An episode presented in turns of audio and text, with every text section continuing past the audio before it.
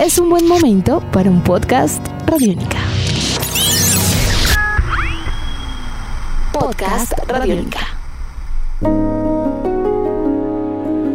Hola, bienvenidos al podcast de Chévere Pensar en Voz Alta. Yo soy Aleja Beltrán y con la producción de Jairo Rocha y Adriana Díaz iniciamos un nuevo episodio. Antes de que Adriana nos ponga en contexto, piense en lo que para usted significa una vía en el lugar donde vive. Si es una ciudad, seguro le ahorra tiempo. Y una obra en la vía que queda enfrente de su casa es un dolor de cabeza. Le impide moverse, aumentan los trancones, el ruido de la construcción es terrible y así sucesivamente más irán llegando algunas cosas que a usted no le gustan. Ahora imagine que esta construcción no es solo por un día, sino que son años tras años tras años en los que usted ve que esta construcción no avanza. Algo así como un elefante blanco. En este podcast saldremos de la comodidad de la ciudad y les contaremos la historia de una de las tantas obras inconclusas relacionadas al desarrollo vial en el país. Una que lleva años prometiendo conectar 11 municipios y varios corregimientos. Esta es la obra de la Vía de la Prosperidad en la región Caribe, más exactamente en el departamento del Magdalena. Es preciso aclarar que el proyecto vial de la prosperidad tiene un nombre que resulta paradójico, teniendo en cuenta el retraso que ha llevado su diseño y construcción. Desde 1997 se plantearía por primera vez la ejecución de una obra que conectara a la subregión de la Ribera del Magdalena con el resto del departamento. Más de 20 años después, los magdalenenses siguen a la espera. La población se ha visto afectada por las vías de conexión precarias, haciendo que el 65 ciento de las necesidades básicas estén insatisfechas. Para conocer más sobre la situación actual de la Vía de la Prosperidad y los traspiés que ha tenido la obra, consultamos al ingeniero industrial y líder de Salamina Magdalena, David Llanos. En el escenario de infraestructura, actualmente hay 14 kilómetros asfaltados desde el corregimiento de Palermo hasta la entrada de Sitio Nuevo, aclarando que en este tramo queda a faltar un aproximadamente de 4 kilómetros ubicados en el sector conocido como el desvío, el cual es un terreno destapado que cubre este tramo de la vía. Desde la cabecera del municipio de Sitio Nuevo hasta el municipio de Remolino es un tramo de carretera de 8 kilómetros que actualmente está sin ningún estudio ni diseño y su estado es destapado al 100%. En este sector hay un sitio conocido como el Puente de Aguas Negras, en donde se origina una ruptura en el talud ubicado al lado izquierdo, aguas abajo, hacia el corregimiento de los palafitos por la parte de abajo del puente militar, provocando erosión en el terraplén de la vía y originando inundaciones durante el invierno a la isla Rosa María, sector de sembrino de la población de Sitio Nuevo y Remolino.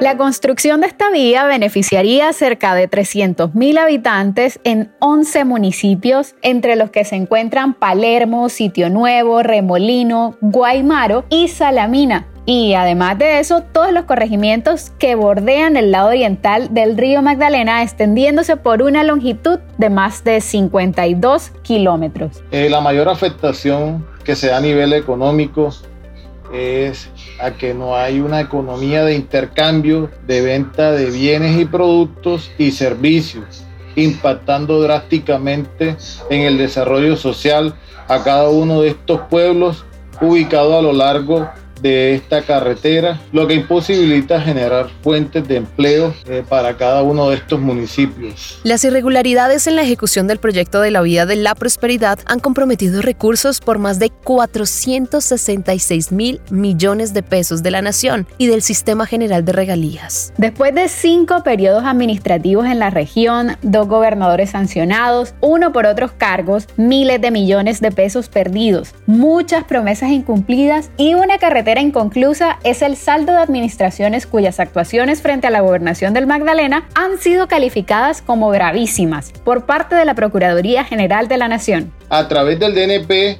encontramos unos informes que detallan la situación actual en donde se informa que se encuentran congelados los recursos que están pendientes por ejecutar en esta obra debido a las irregularidades presentadas a raíz de los sobrecostos que dieron en la entrega de los primeros 18 kilómetros, lo que ha generado atraso y en la actualidad la obra se encuentra suspendida, dejando a la gobernación actual maniatados, toda vez que no puede intervenir para que el proyecto sea culminado a beneficio de la comunidad. Al ser una obra de orden nacional jerárquicamente, la gobernación debe esperar fallo final para poder hacer uso de los recursos que aún se encuentran destinados a esa finalización o revisar en su momento si el remanente dejado en las arcas aún alcanzan para finalizar la obra.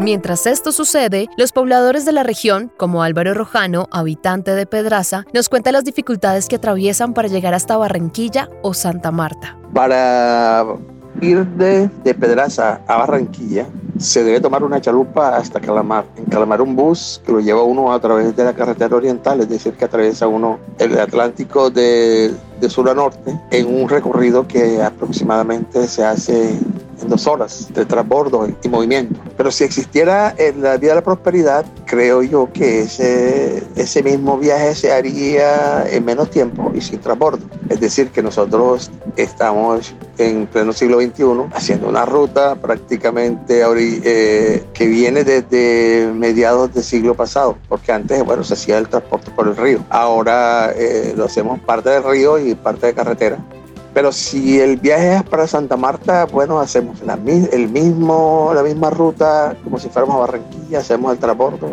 y, luego la hora y media o dos horas. Es decir, que estamos a, tres, estamos a cuatro horas de Santa Marta, que es lo que quizás que nos ha llevado a ser eh, a nosotros los, los ribereños tan cercanos a Barranquilla. Pero los problemas no se limitan a la movilidad de pasajeros o de carga, se incluye todo lo que eso implica. Una de las situaciones más críticas es el transporte de pacientes de un hospital a otro cuando se requiere un centro de mayor nivel. Por el mal estado de esta carretera se han perdido vidas humanas dentro de los vehículos de emergencia por los largos recorridos, eh, los malos tramos, atascamientos, volcamientos en tiempos de invierno. Algunos hospitales optan por dejar ambulancias en los diferentes puertos de los municipios del Atlántico, provocando que los pacientes sean remitidos en chalupas o yonzos a altas horas de la noche y los recorridos que son peligrosos por la poca visibilidad en el río Magdalena. Otra opción que han escogido es de llevar los pacientes hasta Plato. Indudablemente este gobierno departamental ha mejorado el sistema de salud en, nuestra, en nuestra región y una opción es Plato. Plato está más o menos a, a dos horas de acá, pero tomando, con, tomando la carretera que va hacia Montería, hacia Cincelejo, para luego en el Carmen de Bolívar eh, abordar eh, la, de la, famosa carretera de los contenedores. Pero ya tratándose de los corregimientos, eh, cuando llueve se, se torna bastante difícil, por no llamarlo imposible, que cualquier persona que necesite este servicio médico pueda ser, pueda ser transportado hasta Pedraza salvo aquellos corregimientos que se encuentren en la orilla del río y puedan ser movilizados en chalupa. Es decir, que ha mejorado los servicios de salud, pero nos enfrentamos a la dificultad que genera el que no se haya construido la vida de la prosperidad. A todo esto se le debe añadir un punto más. Resulta que con la construcción de la vía se debe garantizar un diseño que tenga en cuenta la comunicación de aguas entre la Ciénaga Grande y el río Magdalena y según lo planteado en el papel, la vía de la prosperidad se interpone como un dique entre el río y la ciénaga más importante del país. La falta de vías carreteables que sean transitables se han constituido un, un obstáculo para el desarrollo económico de las poblaciones existentes en lo que se ha llamado la vía de la prosperidad. ¿Por qué? Porque la vía de prosperidad más que, en algunos tramos más que una vía, son, unos, eh, son unos diques de contención para que el río no inunde los atos ganaderos y las plantillas hacia el fondo, pero no una solución de, vial. Y entonces, eh, digamos que la falta de esta, de esta vía ha impedido el desarrollo comercial. El río no es una vía que lo permita por los costos que genera el transporte de mercancías a través de él. Y mientras no tengamos un medio de transporte que, que por ejemplo, venga directamente de los centros comerciales de la costa hasta este lugar, todos los transbordos y, todos los transbordos y los intermediarios que hay en el proceso de comercialización terminan redundando en unos altos costos de comercio eh, local. Ahora, por decir algo, por ejemplo, ¿quién, se, quién hace un, cultivo de, de mango con un con un carácter industrial, si para sacar estos mangos se va a enfrentar a la imposibilidad de, del transporte. Entonces, sin lugar a dudas, la falta de vía, la falta de la vía de la prosperidad ha sido fundamental para el atraso económico de nuestra región. Los habitantes de esta subregión del río hacemos un llamado al gobierno central, al Ministerio de Transporte, al Ministerio de Ambiente, a la ANLA, al DNP, al Instituto Nacional de Vías, Invías, a tomar cartas en el asunto, ya que llevamos más de 20 años esperando a que este proyecto sea culminado para que exista una mejor calidad de vida entre nuestras comunidades y pueda proyectarse un departamento más competitivo, al mismo tiempo poder evitar la ocurrencia de accidentes de tránsito, donde dejan como consecuencia la pérdida de vidas humanas, provocando lesiones irreversibles para los diferentes ciudadanos que transitan por esta vía. Debemos tener en cuenta que la gobernación actual en cabeza del doctor Carlos Caicedo ha mostrado interés en resolver esta problemática desde su competencia. El gobernador, es más, citó audiencia pública a los entes competentes para que se presentaran informes detallados sobre la situación y cuáles serían las acciones a seguir en este tema. Se está a la espera de respuesta positiva por parte de las entidades y cuáles serían las directrices a seguir. Los estudios y diseños de la vía estarán entregándose por parte de la Sociedad Colombiana de Ingenieros a mediados del mes de septiembre, como lo sustentaron en esta audiencia pública. Ojalá este proyecto eh, avance y pueda culminar de la mejor forma, que es lo que deseamos todos los provincianos y todo el departamento del Magdalena.